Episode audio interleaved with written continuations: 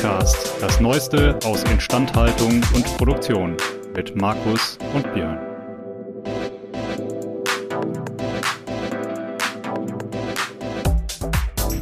An dieser Stelle ein Dank an unseren Sponsor, denn dieser Podcast wird Ihnen präsentiert von Belfor DHD. Die Belfor DHD arbeitet jährlich an bis zu 3000 Maschinen und Produktionsanlagen von unterschiedlichen Herstellern.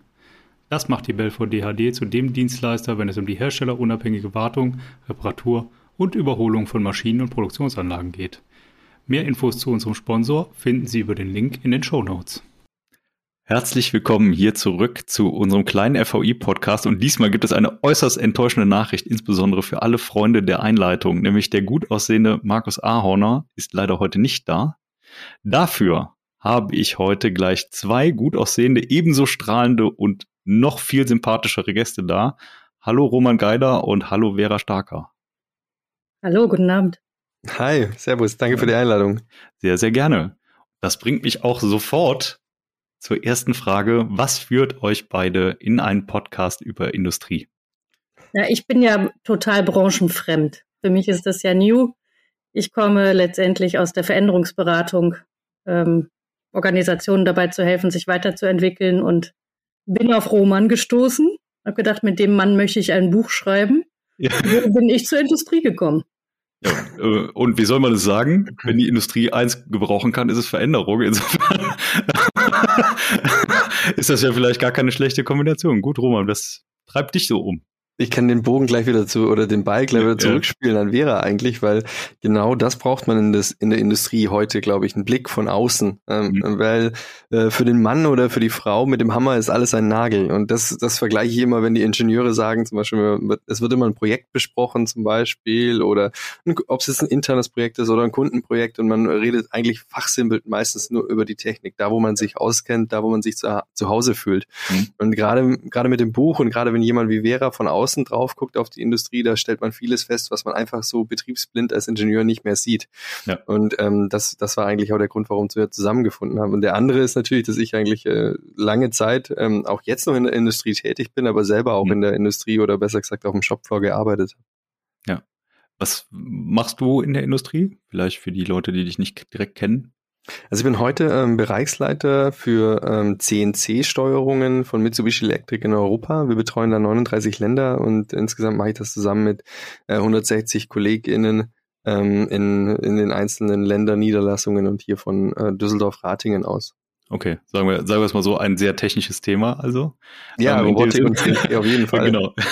ja, also ich äh, sage mal, habe eigentlich auch den, den Hintergrund Werkzeugmaschinen, also insofern wir haben sofort einen gemeinsamen Nenner. Absolut. Ähm, ihr habt gemeinsam ein Buch geschrieben, das habt ihr gerade schon mal anklingen lassen. Und zwar heißt das New Work in der Industrie. Viele werden jetzt sagen, New Work ist das, was mir mein Chef jeden Montag auf den Schreibtisch legt. Ähm, das ist aber, glaube ich, nicht das, was ihr meint, sondern was, was war euer Anliegen bei diesem Buch? Worum geht es in dem Buch? Ja, letztendlich äh, sind Menschen halt eben keine Maschinen. Und äh, das ist der große Unterschied. Ähm, wir haben letztendlich noch eine starke Prägung aus dem Industriezeitalter im Thema Führung, im Thema Kooperation. Das ist sehr stark noch tayloristisch geprägt, hm. was einfach unglaublich schade ist, weil dadurch so viele Potenziale verloren gehen, die wir alle schöpfen könnten, ja. wenn wir uns äh, da ein Stück weit öffnen würden. Und das war auch die Idee ähm, von diesem Buch, zu sagen, wir lassen das mal nicht abstrakt, ja. sondern versuchen mal eine Welt zu entwerfen, wie es dann sein könnte, damit ja. das ein bisschen greifbarer wird Wobei ich interessanterweise festgestellt habe, dass es ähm, Vertreter und Vertreterinnen der schreibenden Zunft gibt, die sagen, New Work, haben wir schon dreimal darüber berichtet, das Thema ist durch. Ja, ist jetzt eigentlich gelöst, das Problem. Ja, und ja. das ist aber so placebo-mäßig durch die Industrie ja. gerauscht. Und ähm, also insofern, ne, der Mensch ist eben keine Maschine. Und deswegen muss uns das interessieren, wie wir die Industrie, Deutschland ist ein Industrieland, gut rübergehoben bekommen ins digitale Zeitalter. Ja, ja, auf jeden Fall. Roman, hast du noch eine Ergänzung, was quasi aus ja, deiner ähm, Inside-Perspektive ich denke halt, so wie ich es vorher schon gesagt habe, die Probleme werden halt immer nur technisch gesehen ja. und auch ein digitaler äh, Transformationsprozess ist halt auch mit Menschen, ähm, so wie sie Vera eigentlich auch gesagt hat. Also wir müssen, wenn wir das technische Problem sehen, müssen wir die Menschen mitnehmen, das Warum mhm. erklären, das äh, gemeinsam in, in eine Richtung gehen, dass man alle mitnehmen kann und auch natürlich die Intelligenz, die Schwarmintelligenz dann quasi ein bisschen mitnehmen kann.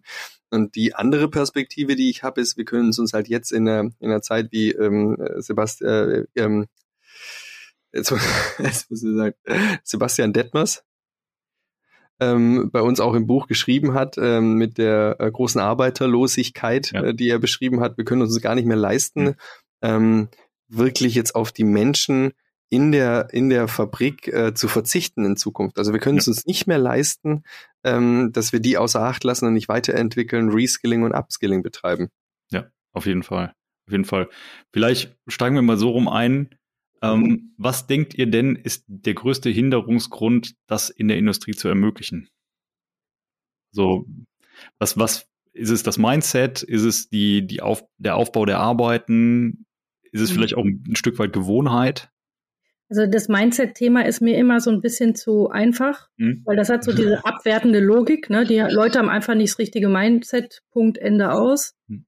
Ich glaube, es ist vielschichtiger. Hm. Natürlich liegt in sehr technisch geprägten Umfeldern, liegt es einfach nah, auch das sind viele Fachexperten und Expertinnen, die in dieser Logik denken. Hm. Die haben einfach auch Führung nicht, nicht gelernt per se. Ja. So, das heißt, wir müssen darüber sprechen, dass wir in den Dialog gehen müssen darüber, was ist denn moderne Führung? Hm. Also Roman ist ja äh, quasi eine der Ausnahmen, die es gibt. Es gibt ja einige, aber eben noch kann man sie zählen und ich bin ja über einen Post, den ich von ihm gelesen habe, ich kannte ihn ja gar nicht, auf das Thema gestoßen, habe gedacht, mit dem Mann muss ich sprechen, weil diese Öffnung für, ja. für das Neue, ja. die zu erreichen. Und ähm, aus, aus meiner Erfahrung aus Veränderungsmanagement heraus ist es sehr häufig, dass das Zielbild fehlt. Ja. Die Leute haben einfach kein konkretes Bild. Wie ist es denn dann konkret? Wie sieht's ja. denn dann bei uns aus? Wie läuft das denn? Was habe ich denn dann als Führungskraft noch zu sagen? Bin ich überhaupt noch relevant? Und ähm, deswegen müssen wir New Work mit den Führungskräften denken, dass die verstehen, hm. dass sie noch eine hohe Relevanz auch in Zukunft haben, weil sonst werden sie nicht zum Beförderer des Prozesses. Ja. Magst du vielleicht einmal abgrenzen für dich, ja? Weil ich glaube, ich glaube, eine, ein, ein Thema bei New Work ist mit Sicherheit halt auch, ähm, dass New Work für, für, für verschiedene Leute verschiedene Bedeutungen haben kann. Also das heißt, ich glaube, da gibt es ja nicht, nicht die eine Definition. Ne? Ich habe meine eigene. Ähm, für, für mich heißt es vor allen Dingen auch ergebnisorientiert zu denken. Also das heißt weniger direkt einzugreifen, wie ein Prozess genau gestaltet werden soll, sondern dass Leute sich in einem Verantwortungsrahmen auch selber bewegen können. Das ist so meine Implikation von New Work. Ähm, aber natürlich halt auch die, ja, die Selbstgestaltung vor allen Dingen zu befördern. Das wird aber dadurch ermöglicht für mich. Ähm, mögt ihr vielleicht mal sagen, was ihr da primär drunter versteht? Das ist letztendlich der Ansatz des Buches, dass wir mhm. mal ein erstes Modell spezifisch für die Industrie entwickelt haben, ähm, was aber natürlich nur ein Aufschlag ist für mhm. eine Diskussion und nicht ja. ein genau so mechanistisch müsst ihr das umsetzen. Das wäre dann wieder so in der alten ähm, Logik gedacht. Also der Friedhof Bergmann, der das hm. entwickelt hat, hat ja immer gesagt, arbeiten, was ich wirklich, wirklich will. Hm. Und das stimmt auch, natürlich, wobei ich auch viele Menschen treffe, auch in der Industrie, die das sehr gerne machen, was sie tun. Ja. Es geht eher darum, wie sie es tun müssen. Ja. Das heißt, für, für, für, für mich ist New Work auch arbeiten, wie ich wirklich, wirklich will. Und da kommen die Aspekte von Selbstorganisation, von Kooperation, von Mitdenken dürfen das sind und mitgestalten dürfen, ne? Mhm. psychologisches Empowerment. Das sind die Sachen, die da an der Stelle ähm, interessant werden. Und da haben wir einfach eine Bildungslücke, ähm, über die wir diskutieren und sprechen müssen. Wie kann das denn dann konkret sehen und sein? Und das ist natürlich, wenn man Robert äh, Roman sieht, wie er ähm, ein bisschen Role Model ist an manchen Stellen, gibt es auch ein paar Artikel drüber, wie, wie die das konkret gemacht haben. Mhm. Dann wird es sehr praktisch, finde ich. Und ich glaube, das müssen wir leisten können, New Work sehr praktisch zu erklären. Roman, ich sage mal so, ich komme nicht umhin, dich jetzt zu fragen, wie machst du's? Ja, wie machen wir es? Wäre vielleicht der bessere ja. Ansatz, weil natürlich am Anfang, ähm, ich bin jetzt sechs Jahre lang bei Mitsubishi Electric, am Anfang war es vielleicht ich, der das zum Teil getrieben hat, das Digitalisierungsprojekt, das lief mhm. dann quasi oder die Gap-Analyse wurde gemacht. Wir haben dann quasi die, uns die Prozesse neu mhm. angeguckt, haben ähm, äh, kritische Interfaces definiert, die wir vereinfachen wollen, haben eine neue IT-Struktur aufgebaut, haben aber dann dazu nach den Prozessen und der IT-Struktur ein Governance-Model neu entworfen, das dann mhm. quasi mhm. auch die Prozesse abbildet, um eben wenig, wenig weniger Interfaces zu haben, Übergaben zum Beispiel zwischen Abteilungen, sondern Abteilungen zusammengelegt. Das ja. war, das war schon zumindest ähm, theoretisch im Plan, aber die Umsetzung war halt zuerst ohne den Mensch gedacht und dann haben wir dann halt eben danach mit einem äh, Führungskräfte-Weiterentwicklungsprogramm, das wir exakt äh, dazu designt haben, dass es quasi diesen Digitalisierungsprozess mhm. unterstützt.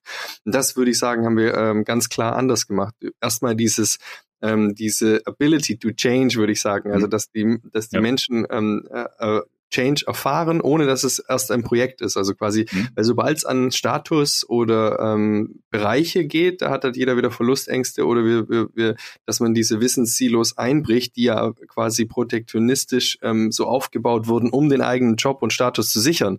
Ja. Also ist es erstmal nicht unbedingt gewollt. Und da dann quasi erstmal raus vom Tagesgeschäft darüber zu sprechen, wie führen wir, wie wollen wir geführt werden, ähm, wie wollen wir miteinander arbeiten und das erstmal losgelöst vom Tagesgeschäft äh, mit den Führungskräften zu besprechen und auch ein Prozess, der über zwölf Monate gedauert hat, ähm, wirklich da einen gemeinsamen Nenner zu finden und danach mhm. wirklich in den Change zu gehen, weil dann ist es den Menschen auch einfacher möglich, das abstrakter zu sehen und nicht nur ähm, aus der, was verliere ich, ähm, was gebe ich auf, äh, was passiert mit mir mhm. zu sehen. Weil das ist das Erste, was Change verhindert, äh, finde ich. Also diese, ja. diese äh, Scheuklappen, die sofort runtergehen und sagen, hey, nicht mit mir. Ähm, ich will alles so erhalten, wie es jetzt ist, weil sonst verliere ich was.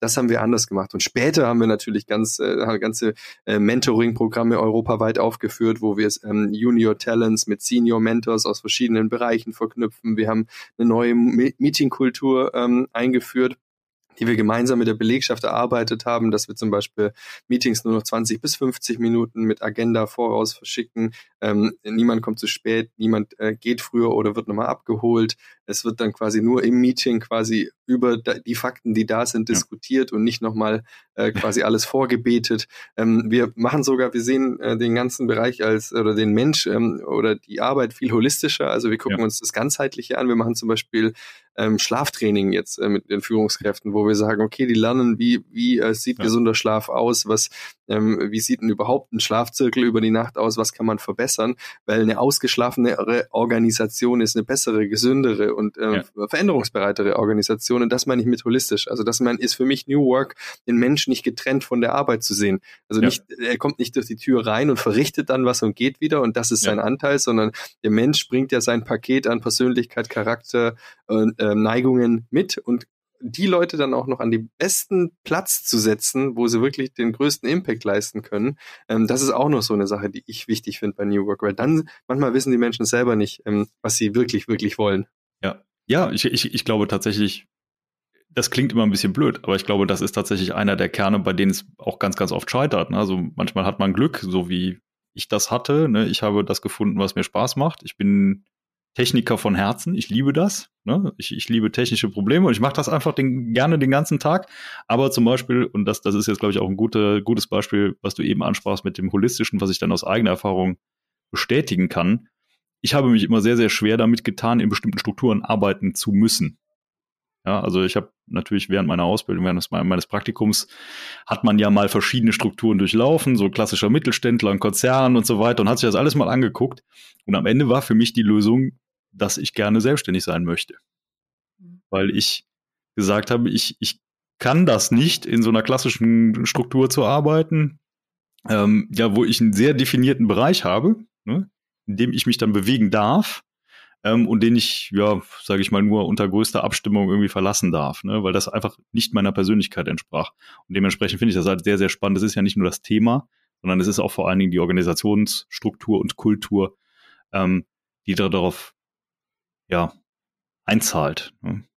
Dementsprechend, ähm, ja, finde ich, finde ich sehr, sehr spannend und kann ich aus eigener Erfahrung ähm, bestätigen.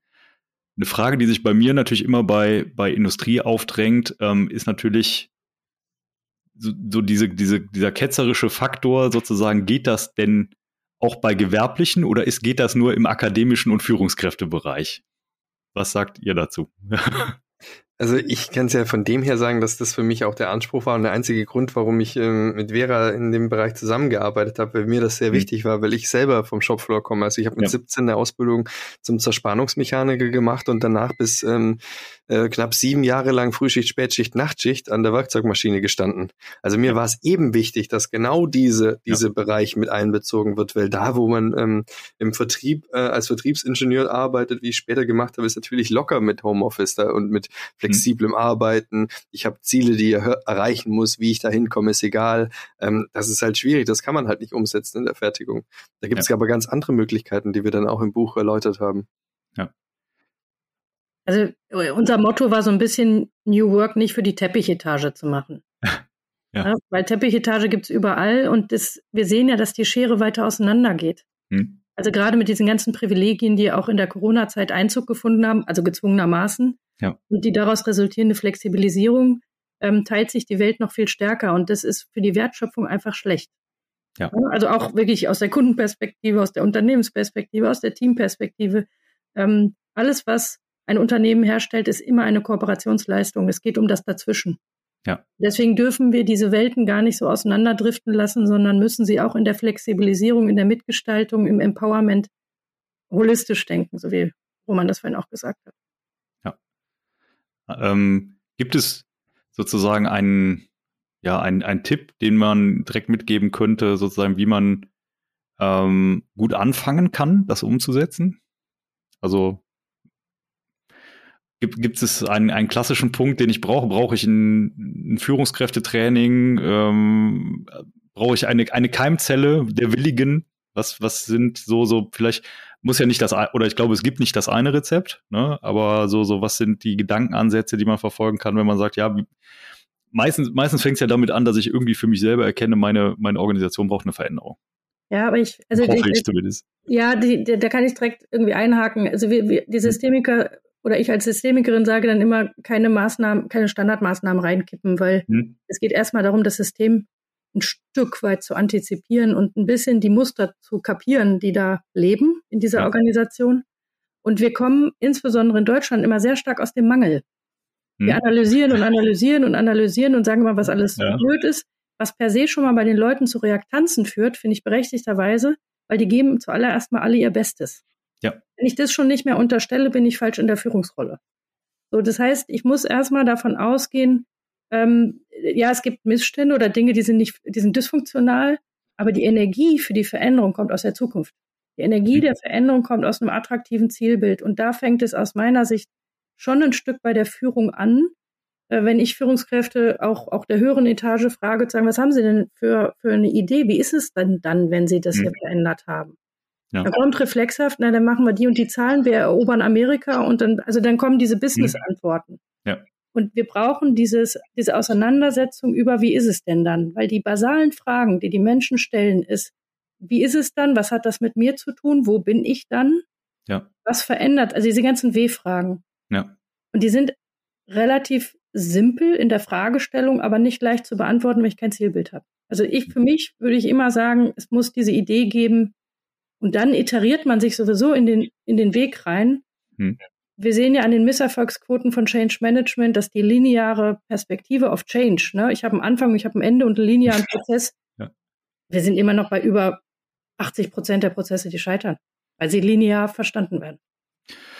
Ja, da, da habe ich direkt ne, wieder eine ketzerische Frage. Ist das bei technischen Berufen häufiger? Weil gerade Roman sagt es eben schon so schön und ich muss, man muss ja auch eine gewisse Selbstkritik immer, immer üben. Ne? Ich bin, ich bin ja nun mal auch Ingenieur und man denkt immer, wenn man sich nicht beherrscht, wenn man das nicht sehr, sehr stark reflektiert, auch ganz, ganz oft in mechanistischen, funktionalen Ursache-Wirkungsketten. Ja, also das ist so, so dieser, so dieser klassische Ingenieursgeist. Ähm, erkennt man das auch in Unternehmen, die primär technisch geprägt sind, dass das also ich habe ja Wegzug bekommen ist, also nennen wir es so. Ich habe eine Heimat beim TÜV Rheinland. Ja. Ich war dann auch Personalleiterin und ich habe die ganzen Ingenieure da sehr geliebt. Das war irgendwie, ich fand das, ich fand das großartig, gerade im Ausland, wir waren auch viel im Ausland für den TÜV Rheinland. Ähm, und immer immer wenn ich das systemische Verständnis der Ingenieure akquirieren konnte, mhm. wenn ich die quasi begeistern konnte, mit mir systemisch da drauf zu gucken, also das Analytische von denen rauskitzeln konnte, dann ging das besser als mit den Betriebswirten. Also wenn ich eine Ranking auf, aufmalen müsste, wo am, am, das ist natürlich schwierig jetzt, am meisten, aber eher in der Tendenz mechanistisch gedacht wird, ist es in, Betriebs-, in der Betriebswirtschaft. Okay, da ja. findet die Z Verwechslung Zahlen und Menschen häufiger statt, weil Ingenieure können ja systemisch denken. Ja, ja, okay. Das muss man, ah, raus, ja. das muss man akquirieren. Ja, das stimmt. Also wie gesagt, ich, ich, ich fand es einen ganz spannenden Ansatz, weil, weil Roman sagt es eben auch und mir geht's genauso. Ich hatte auch mit, äh, mit Markus im letzten drüber diskutiert. Ähm, als Ingenieur hat man immer die Tendenz, also das ist, das ist, ne, wenn du einen Hammer hast, dann sieht alles aus wie ein Nagelprinzip.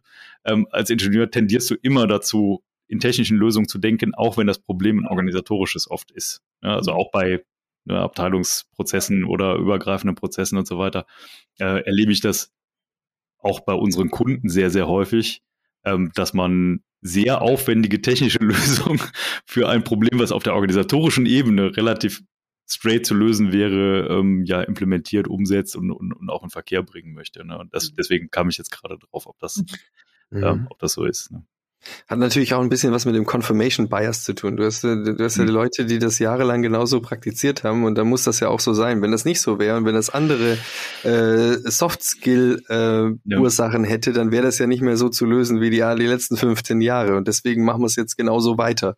Ja. Und, und da glaube ich, dass man sich da manchmal ein bisschen hinterfragen muss und sagen muss, ist das, was ich 15 Jahre gemacht habe, denn noch richtig? Weil manchmal ist es ja so, ähm, der ein oder andere oder die ein oder andere hat dann ähm, das Problem, dass ey, ich habe doch vor fünf Jahren das und das gesagt. Äh, wenn ich jetzt was anderes sage, dann ähm, äh, werde ich ja nicht mehr ernst genommen oder ich äh, widerspreche mir ja. Und genau ja. das müssen wir mehr tun. Wir müssen uns selber mehr widersprechen. Wir müssen uns ähm, selber ähm, die Frage stellen, ist das, was wir früher gedacht haben, jetzt noch ähm, äh, anwendbar? Und da glaube ich, dass wir müssen viel mehr lernen zu verlernen.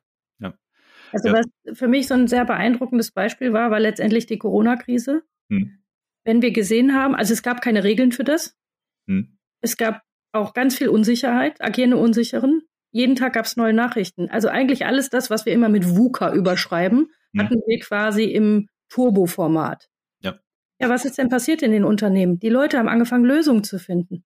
Und ja. zwar überall, bis hin hm. zum Krankenhaus, wo die auf einmal befreit von diesem ganzen Irrsinn ihren Kopf einschalten durften und gesagt haben, die erste Corona-Welle war irgendwie cool, weil wir, es hat uns keiner mehr kontrolliert. Wir durften einfach mal unsere Fachexpertise anwenden. Und dann ging es wieder zurück in die alte Welt, husch husch ins Körbchen, in, in die moderne Käfighaltung. Und das ist so schade. Ich hätte mir mehr gewünscht, dass mehr als Homeoffice übrig bleibt von dieser Zeit, weil für mich hat sie bewiesen, dass wir unglaublich viele verantwortungsvolle Menschen haben in den Unternehmen, die sofort, wenn sie dürfen, die Verantwortung auch ergreifen. Ja. Wirklich gute, hochfunktionale ähm, Lösungen finden, weil die Produktivität war ja exorbitant gut für diese Herausforderung, die wir hatten in Deutschland. Ja, absolut. Also letztendlich muss man ja sagen, dass man, wir sind ja am Ende dann doch recht gut durch die Krise gekommen. Ne? Also und vor allen Dingen gerade bei dieser hohen Vol Volatilität. Ähm, was müsste passieren, damit man diese Kreativität dann vielleicht auch außerhalb von Corona-Zeiten nutzen kann. Wir brauchen keine neue Pandemie, um das wieder zu Das hoffe ich sehr. Da kann ich auch sehr gut drauf verzichten, muss ich sagen. Ja. Ähm, naja, also das ist auch ein bisschen das, was Roman und ich halt tun, dass wir viel ähm, schreiben darüber, viel mhm. sprechen darüber und es gibt auch andere Menschen, auch ihr macht es. Ähm, ich glaube, dass der Kreis der Menschen immer größer wird und wir müssen da dranbleiben. Wir müssen in den Dialog gehen, wir müssen aufmerksam machen, wir müssen vor allen Dingen viele positive Beispiele reinbringen, um eine Ermutigung zu bekommen im System. Ach, guck mal, das geht. Ja. ja. ja. Vielleicht, man vielleicht nicht aufgeben, so. vielleicht. Sorry, eine Ergänzung noch zu Vera, nicht aufgeben, weil man muss auch überlegen, mhm. dass man damit sehr schnell polarisiert. Also wir haben ja. eine sehr gute laufende Geschäftseinheit, aber natürlich kann, kann man sich vorstellen, ähm, dass es nicht immer so beliebt war, das zu machen. Ja. Aber man muss halt dann nach, auf dem Weg bleiben und darf sich da nicht beirren lassen. Und im Endeffekt war es dann so, dass wir sehr gut durch die Krise gekommen sind, vielleicht besser mhm. wie manch andere, auch ähm, vielleicht auch im Unternehmenbereiche ähm, dass wir dadurch dann gezeigt haben, okay, das hat eine, ähm, hat eine Daseinsberechtigung, diese andere Art zu arbeiten, quasi auch in der Industrie, auch im Maschinenbau. Ja. Und, und das äh, verschafft dann Legitimation. Und ich glaube, dass da viele nach zu schnell einknicken bevor eben sich die Effekte einstellen, weil so ein Veränderungsprozess ähm, bei uns immer ähm, ein früherer Dozent von mir, mit dem ich auch noch zusammengearbeitet habe, der Dr. Markus Heidbrink, gesagt, so man muss so was für zwei Jahre mindestens planen, aber für fünf Jahre mindestens treiben, ähm, um Ergebnisse zu sehen, die auch bleiben, unabhängig von der eigenen Person. Und das ist halt auch wichtig, dass man das nicht immer zum Beispiel einer macht das jetzt, und wenn man dann geht oder nicht mehr da wäre, dann ist es weg und die Kultur verändert sich wieder oder der Prozess ist wieder zurückgedreht, weil das mhm. sieht man auch manchmal in, in Firmen. Und der, diese, diese Langatmigkeit oder diesen langen Atem, den man dann braucht, gerade in der Industrie, den muss man halt dann einfach auch durchhalten. Und ich glaube, klar, äh, Elon Musk ist sehr kontrovers heutzutage, das ist vielleicht dafür kein gutes Beispiel, aber ein gutes Beispiel dafür, dass man halt, hm, wenn ich jetzt in, äh, Elektroautos bauen will, dann muss ich halt auch durchziehen. Ähm, hätte der da nach zwei Jahren aufgehört, dann, dann gäbe es heute noch nur noch Verbrenner. Und das meine ich so mit dem, äh, man muss halt manchmal auch dann was aushalten. Ja. Ja, ich, du, du baust mir gerade eine goldene Brücke zu einem zweiten Thema, was eben schon mal anklang, ähm, was aber bei, bei Elon Musk und Tesla, glaube ich, auch ganz, ganz relevant wird. Ähm, ich glaube, oder mein, meine Wahrnehmung ist, dass ähm, bei Tesla war es ja nicht, dass die Elektroautos gebaut haben. Ich glaube, das haben andere auch schon mal vorher gemacht und das, das ist jetzt auch alles keine wahnsinnig neue Idee, sondern bei Tesla war es ja wirklich ähm, zum einen die Hartnäckigkeit, wie du sie gerade gesagt hast, aber zum anderen auch die große Vision und vor allen Dingen auch wieder das ganzheitliche Denken in die Zukunft und ein Zielbild vor Augen zu haben. Und da kommen wir zu dem Punkt, dass die, den die Vera eben schon mal angesprochen hatte, nämlich ich habe ein Ziel vor Augen, was denn passieren soll. Ähm, und was mir auffällt, und das war genau das, was du sagtest, in Deutschland ist es sehr, sehr schwierig, das zu finden oder Firmen zu finden, die das ja gut umsetzen. Und da stelle ich mir immer wieder die Frage, warum? Hey, da bräuchten wir mindestens noch drei Folgen. ich habe es befürchtet. ähm, äh, einen Griff dran zu bekommen. Ja ich glaube, dass wir über unterschiedliche Kompetenzen sprechen. Hm. Weil das, was Deutschland, wenn ich das mal so global sagen darf, an, an, an hohen Kompetenzen haben, ist ja, ist ja wirklich ähm, Exzellenz auch herzustellen. Ich weiß, im Moment gibt es ja dieses große Deutschland-Bashing und irgendwie scheinen wir ja gar nichts mehr zu können. Ist aber nicht, ist aber letztendlich nicht so. Ne? Das heißt, es gibt, mhm. es gibt so diese deutschen Tugenden, die schon höchst wertvoll sind. Mhm. Wir müssen aber immer auf den Kontext gucken. Mhm. Und, und das ist, glaube ich, das, was uns gerade erwischt. Der Kontext hat sich so stark verändert, in einer so hohen Dynamik, ähm, dass wir jetzt ein anderes Skillset brauchen. Hm. Und, und, und da, da braucht es mehr Dialog, ähm, da braucht es Öffnung, weil das ist nicht das, was, ähm, was, ich sag mal, die Hauptkompetenz ist. Man darf das andere aber nicht verteufeln. Also ich finde es ganz schwierig, dass da immer so diese Abwertungskonnotation drin ist. Hm ähm, und dieses Deutschland-Bashing, weil das hat ja Deutschland auch sehr, sehr erfolgreich gemacht, diese Kernkompetenzen, die über Jahrzehnte gezeigt wurden. Hm. Jetzt hat sich der Kontext verändert und dieser Prozess, wie schnell reagieren wir auf die Veränderung, auf die radikale Veränderung des Kontextes, in dem wir uns bewegen, das ist halt die Fragestellung ähm, und was das eben befördern kann. Aber ich bin, ich bleibe dabei, Abwertung ist nicht der Weg, hm. sondern der Weg ist über Ziele, über Visionen zu sprechen, über positive Bilder, Menschen zu ermutigen, auch was auszuprobieren. Ähm, das, das, das ist, für mich gibt es keine Alternative, sagen wir es mal so. Ja. Nee, ich glaube, Charles Darwin hat ja schon gesagt, die, die, ich glaube, die beste Spezies ist die anpassungsfähigste. Ja. Also. Hm. Ja. ja. Ja, ähm, let, letzten Endes, also ich, ich, ich gehe da in eine, in eine ähnliche Richtung, ähm, dass es halt ähm, ja Deutsch, äh, deutsche, also oder dieses deutsche, diese deutsche Unzufriedenheit ist irgendwie eine, eine sehr tief verankerte Eigenschaft. Also das heißt, ich glaube, es kann auch so gut sein, wie es will. Es gibt immer irgendeinen Grund, unzufrieden zu sein. Ähm, was aber, und ich, also man nimmt das immer sehr negativ wahr. Ich glaube, es ist aber auch irgendwo eine positive Eigenschaft, weil es dich halt immer auch ein bisschen dazu treibt, dann doch irgendwie ein bisschen was zumindest anders zu machen, ne? Weil du halt immer denkst, okay, irgendwas ist noch nicht ganz in Ordnung, irgendwas ist noch nicht so, wie ich mir das vorstelle. Ähm, das ist der, der gute Punkt. Aber was, was ich halt auch als negativ empfinde, und deswegen bin ich gerade nochmal drauf abgehoben, ne? Ähm, es kommt immer dann so, es hat immer so einen negativen Touch. Ne? Es hat nicht so diese. Total, aber ne, für mich ist Deutschland ein Erfinderland. Ja. Und, und, und erfinden ist ja nichts anderes wie, wie ausprobieren, wie agil sein. Ähm, also all das, was wir immer so beschreiben in so theoretischen New Work, abstrakten ähm, Aufsätzen, wenn wir das schaffen, dieses, dieses Erfinden diese Leidenschaft am, am etwas schaffen, hm. also alles, was da drin steckt, stärker zu akquirieren und zu sagen, Mensch, nutzt doch diese Kompetenzen, dann geht auch was. Ich glaube, dass diese Unzufriedenheit, also die ist in der Tat problematisch, die, die, die, die hemmt uns. Hm. Aber ich, auch da darf man nicht aufgeben, die Leute irgendwie ähm, an ihren Kompetenzen und Ressourcen zu, zu, zu gewinnen. Hm. Also wenn ich mit den, wenn ich mit Ingenieuren spreche und immer sage, naja, wie machen Sie das denn, wenn Sie was entwickeln? Sagt er, na, das probiere ich hundertmal, locker. Ja. Ich, ah, siehst du? und gibst du auf? Nein, ich gebe nicht auf. Ja, Change ist nichts anderes. Ja. Das ist auch ein Iterieren in, eine, in einen Zielzustand. Ja. Und ich muss auch sagen, wir müssen mal gucken, wo wir hingucken. Also wir haben so viele Hidden Champions in Deutschland ja. oder in Süddeutschland. Ja.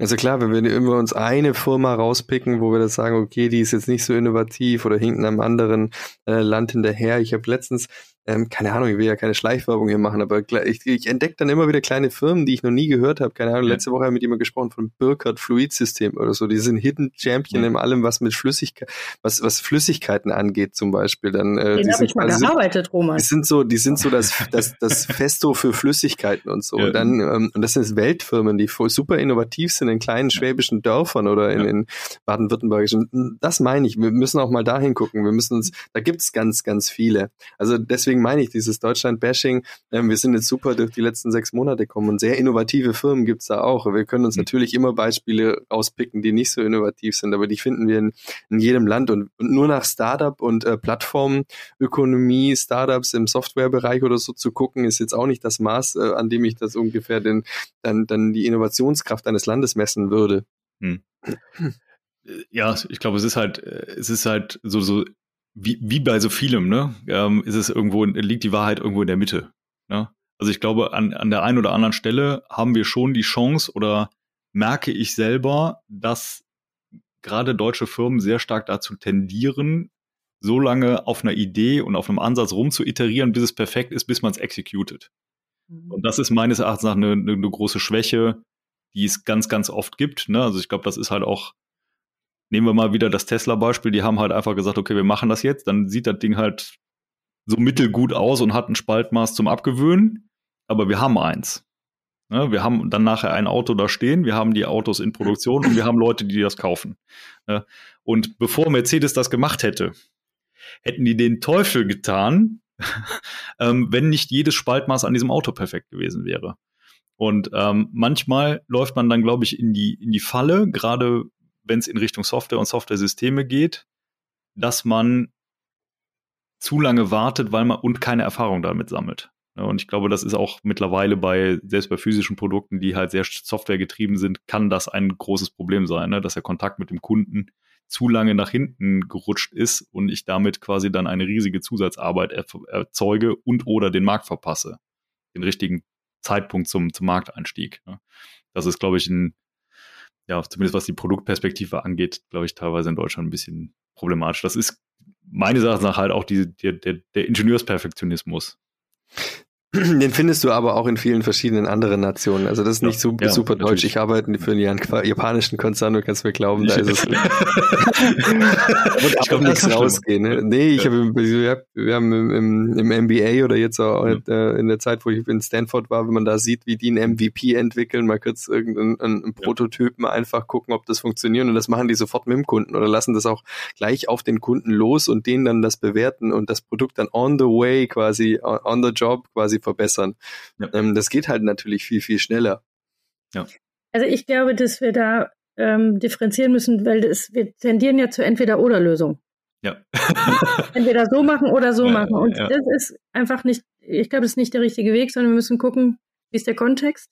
Ja. Es ist in der volatilen und komplexen Umwelt immer, immer wichtiger, wie ist der aktuelle Kontext und geht eher in die agile Richtung, geht es eher in die stabile Richtung. Und das permanente Finden von Balance zwischen Veränderung und Stabilität, Agilität und Stabilität, das ist letztendlich die Führungsaufgabe unserer aktuellen Zeit. Ja. Weil wenn ich es überstrapaziere mit der Veränderung und nicht für Stabilität sorge, kippt es so sicher wie es Arm in der Kirche. Ähm, umgekehrt, wenn ich natürlich nur auf Stabilität setze, habe ich nicht genug Veränderungspower. Das heißt, dieses Ausbalancieren ist das, was ähm, eine Führungsaufgabe ist, die und die ist herausfordernd.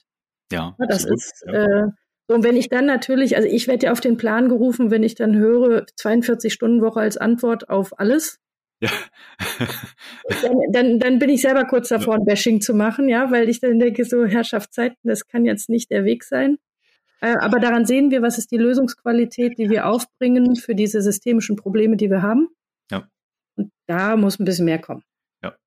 Respektive, das äh, ist auch ein großes Thema, was, was ich erlebe, könnt ihr auch gerne noch, noch ergänzen. Ähm, wir messen sehr, sehr viel an, an Wochenarbeitszeiten. Und ich halte Wochenarbeitszeit für das schlechteste Maß für Arbeit überhaupt, weil je nachdem, wer das macht, braucht der oder schafft der eine halt das Dreifache vom, von der anderen oder und andersrum. Ne? Ähm, und dementsprechend ähm, finde ich gearbeitete Zeiten einen ganz, ganz schlechten Indikator, sondern ähm, das, was meines Erachtens auch relevant ist, sind Ergebnisse. Die große Schwierigkeit, die ich dabei natürlich sehe, ähm, ist, wie setze ich ein sinnvolles Ergebnis für insbesondere Wissensarbeit, weil hatten es jetzt, glaube ich, auch, äh, die, oder diese Diskussion kam ja mal hoch, ne? ich komme ja aus dem Softwarebereich, ähm, bei Twitter, bei der Twitter-Übernahme, dass da Lines of Code als, als große Metrik genommen wurde, was meines Erachtens nach absoluter Quatsch ist. Ja, weil manchmal ist der beste Arbeitstag, wenn ich 100, Line, 100 Lines of Code gelöscht habe. Also wir haben ähm, ein, ein, ein Teil dieses Modells ist ja auch das Thema konzentriertes, fokussiertes Arbeiten. Hm. Und wir haben letztes Jahr eine große, die erste große digitale Tagebuchstudie in 25 deutschen Unternehmen gemacht, wo die Leute wirklich ähm, Striche gemacht haben, wenn sie unterbrochen wurden, wenn sie Multitasking gemacht haben und wenn sie ähm, in Meeting waren, in Meetings waren, die keine Relevanz für ihre Tätigkeit hatten. Hm. Und dann haben wir ähm, eine ganz konservative Zeit runtergelegt, die das Gehirn braucht, um sich zu refokussieren nach einer Unterbrechung. Mhm. Und haben darunter Gehälter und auch konservativ gerechnet ähm, Statistisches Bundesamt von Wissensarbeitern in Deutschland gelegt. Weil wir gesagt haben, wir müssen mal den unternehmerischen Reflex auslösen mhm. und mal zeigen, was das kostet, so zu arbeiten. So fragmentiert und mit diesem ganzen Multitasking und ähm, ja, das waren 114 Milliarden. Mhm würde ich sagen, ist, ist, ist noch mehr als der Bundeswehr Sonder, Sondervermögenshaushalt. also das hat schon eine Größenordnung äh, und da sind nicht eingerechnet Stressfolgekosten, da sind nicht eingerechnet die Fehler, ja. äh, die passieren. Ne? Fehlerquote steigt um 20 Prozent. Das heißt, die, wenn wir und ich meine, wir haben in 2021 1,7 Milliarden Überstunden gemacht in Deutschland trotz Kurzarbeit. Ja. Das sehen wir aber nicht in der Wirksamkeit. Das heißt, wir verwechseln beschäftigt sein mit produktiv sein. Genau. Und deswegen gehört für uns zu New Work auch ein Aussortieren von diesen Unwirksamkeiten, weil das, was Menschen letztendlich zufrieden macht, ist, wenn sie sich wirksam fühlen. Ja. So, und Wirksamkeit heißt nicht acht Meetings am Tag und 166 E-Mails. Und Wirksamkeit heißt auch nicht am Band stehen und jemand steht mit der Stoppuhr neben einem. Also es sind ganz viele Beispiele, wo wir weniger machen müssen, wo wir aussortieren müssen, um den Menschen Wirksamkeitserleben zu ermöglichen. Dann kommt die Produktivität automatisch, beziehungsweise die, und dann folgt die Zufriedenheit. Wir können auch aufhören, diese ganzen Zufriedenheitspflaster zu kleben, mhm. wenn wir die Menschen einfach mal arbeiten lassen. ja? Viele wollen ja gar nicht mehr. Die wollen ja einfach nur arbeiten. Ja, das sind, es sind erschreckende Zahlen so ein bisschen, das ist völlig klar, aber ich würde sagen, nach Corona ist einfach meine Einschätzung, dass die Leute keine Lust mehr haben ins Hamsterrad zurück. Ja. Die wollen nicht, nicht mehr in ihren Job. Die wollen nicht mehr so arbeiten, wie sie vorher gearbeitet haben. Und wie das dann gehen kann, das ist genau das, was wir ja anstoßen wollen über das Buch. Ja. Wie kann das jetzt mal spezifisch auf die Industrie gesehen eigentlich aussehen, wenn man es verändern möchte? Ja, aber das Arbeit sich immer in dem Maße ausdehnt, in dem Zeit dafür zur Verfügung steht. Also ja. ist natürlich auch so, dass man, okay, ich weiß, ich habe eine 40-Stunden-Woche, ich bin jetzt nach sechs fertig, ja, was mache ich jetzt? Ein bisschen spazieren im Unternehmen und dann vielleicht hier noch was und da noch was und dann bleibe ich da. Also ich habe ja auch ähm, ja, in, in vielen Unternehmen oder drei Unternehmen jetzt gearbeitet und das, die, die äh, Beispiele kennt, glaube ich, jeder, wo einfach so, ich muss jetzt noch ein bisschen. Also ja. da, und da, äh, da, da fragst du dich dann auch, ähm, macht ja. das Sinn? Und, und äh, da glaube ich, ist es halt wichtig, wirklich, ähm, da sind die Führungskräfte auch wieder gefragt, ähm, ähm, die Leute zwischen ähm, Bore-out und Burnout zu halten im Flow, also quasi auch mit den Zielen. Ja. Und da ist jeder Mensch anders. Ich sage jetzt nicht, die, die äh, viel machen, dann noch mehr drauf zu hauen, weil das ist oft dann so, dass die nach ähm, sechs Stunden oder fünf Stunden fokussiertem Arbeiten fertiger sind wie manch anderer, der es halt langsamer mhm. angehen lässt, nach acht. Und ähm, da äh, bin ich auch ein großer Freund davon, da ist äh, viel das individuelle Führen sehr wichtig. Man muss nah an den Menschen, mit denen man arbeitet, dran sein. Mhm. Äh, und auch wenn das über ne-, mehrere e Ebenen geht, dass die wiederum dann wieder an ihren Mitarbeitenden nah, nah dran sind, um eben so den Gefühlsstand der Menschen auch, ähm, auch zu, abzufragen und den Belastungsstand. Es kann sein, dass jemand anders mit ähm, mit äh, viel Arbeitszeit ähm, so an seine Belastungsgrenzen geht, obwohl die Leistung gar nicht so hoch ist. Aber wir sind ja mhm. nicht alle gleich, wir sind ja keine Roboter. Und deswegen, glaube ich, muss die Arbeit und die Arbeitspakete, ob es jetzt KPIs oder mhm. OKRs sind, ähm, auf die Menschen auch individuell zugeschnitten werden. Und dann reden wir auch ganz schnell über New Pay zum Beispiel, dass wir sagen, okay, ähm, Wer kann denn wie in seinem Maße oder sind die Menschen denn da, wo sie richtig sind? Weil es ist, ähm, also ich musste äh, in der Ver damals in der Fertigung schon auch Sachen machen, die so so dermaßen ähm, monoton sind. Äh, das kann sich kein Mensch vorstellen. Ich habe äh, zum Teil acht Stunden lang zwei Knöpfe gedrückt und Teile rein, zwei Knöpfe, Teile raus, zwei Knöpfe, Teile rein, mhm. zwei Knöpfe, Teile raus, zwei Knöpfe. Ähm, das macht das macht einen kaputt. Also und ja. da kann natürlich auch schon, da kannst du natürlich auch da geistig daran zugrunde gehen. Und ich glaube, da äh, können wir sehr viel tun, dass wir zum Beispiel Arbeitsplatz Rotation zum Beispiel einführen, dass man mehr Abwechslung hat und vielleicht auch mehr in der Arbeitsplatzgestaltung tun kann, ähm, um seinen Platz ähm, interessanter zu machen und dann gleichzeitig auch die Führungskräfte zu haben, die das Potenzial in Menschen sehen und die auch ähm, hier und da mal wieder herausfordern aus ihrer Bubble, mhm. aus ihrer Tätigkeit rauszukommen. Äh, deswegen machen wir zum Beispiel auch ganz viel ähm, äh, Cross-Hierarchie, Cross-Abteilungs-Workshops, äh, mhm. dass wir Leute von ja. nur ganz anders, äh, dass wir Praktikanten dazu holen oder Auszubildende, die eine ganz andere Sicht drauf haben, wenn wir keine Vera zur Hand haben. Ja. Ja, ich glaube, ich glaube, ein spannender Faktor ist tatsächlich auch, ähm, was häufig ausgeblendet wird. Ne? Ich sag mal, ähm, Führungs- oder Wertschätzung geht ja auch nicht immer nur in die eine Richtung. Ne? Also es wird immer, wird ganz oft so wahrgenommen, meine Führungskraft muss mich wertschätzen. Ne? Mhm. Aber andersrum wird das auch meines Erachtens nach häufig ausgeblendet, respektive auch die Probleme, die jemand, jemand anders hat. Ne? Oder warum, warum jemand so agiert, wie er das gerade tut. Ähm, kann man, glaube ich, äh, nur verstehen, wenn man entsprechend ähm, ja das auch mal erlebt hat. Ne? Dementsprechend glaube ich ein, ein, spannender Ansatz. Also ich denke, wir, Wertschätzung vielleicht das noch ist ja so ein bisschen der Gassenhauer hm. Ne? in dem ganzen äh, äh, Thema. Ich, ich glaube, dass wenn wir äh, über die Maßnahmen, unter anderem die, die Roman genannt hat, mehr in mehr Wirksamkeit kommen, hm. dann tritt auch das Thema in den Hintergrund, weil die Menschen stolz sind auf das, was sie tun. Ja. Und sie schätzen das auch wert, was sie tun. Und ich glaube, dass wir viel mehr diese Ermöglichung und die Wirksamkeit in den Vordergrund stellen müssen. Und dann, natürlich darf man einander dann nicht also schlecht behandeln, aber ich glaube, dass das immer ganz viel Pflasterkleben ist. Ich wünsche ja. mir Wertschätzung, weil ich mich nicht wirksam erlebe. Und wir sagen immer, es gibt eine einfache Formel. Wenn ich an drei von fünf Tagen abends nach Hause gehe und sage, ich habe ein Tagwerk geschaffen. Hm. Das, was man früher Tagwerk genannt hat. Ich bin zufrieden, ich habe gesehen, was ich gemacht habe.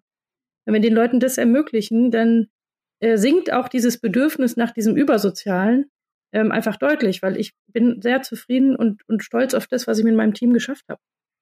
Das ist quasi das perfekte Schlusswort, würde ich fast sagen. Ich glaube, wir könnten noch stundenlang weiterreden. Ähm, das, äh, denke ich mal, wird sich dann aber am Ende keiner mehr am Stück anhören können. Ich denke mal, wenn wir ähm, ja, es schaffen, können wir vielleicht nochmal ein Follow-up machen. Vielen, vielen Dank, dass ihr dabei wart. New Work in der Industrie heißt euer Buch.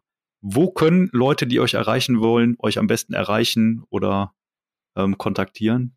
Also das Buch gibt's ganz normal im Buchhandel und wenn der Buchhändler Händler sagt, das kann ich nicht bestellen, dann muss man hartnäckig bleiben. Die Buchbranche leidet gerade so ein bisschen. Gibt's natürlich auch bei dem Mann aus Amerika, den wir aber nicht reicher machen wollen, deswegen bitte in den lokalen Buchhandel gehen oder beim Verlag selbst, der hat einen Online-Shop, ähm, ist ja. das auch möglich. Den verlinke ich in den Show Notes. Ja, und ansonsten einfach, wenn, wenn Fragen sind, äh, dass, dass, dass wir einfach mal kommen sollen, sprechen, Austausch, einfach melden. Ganz praktisch. Sehr gut. Super.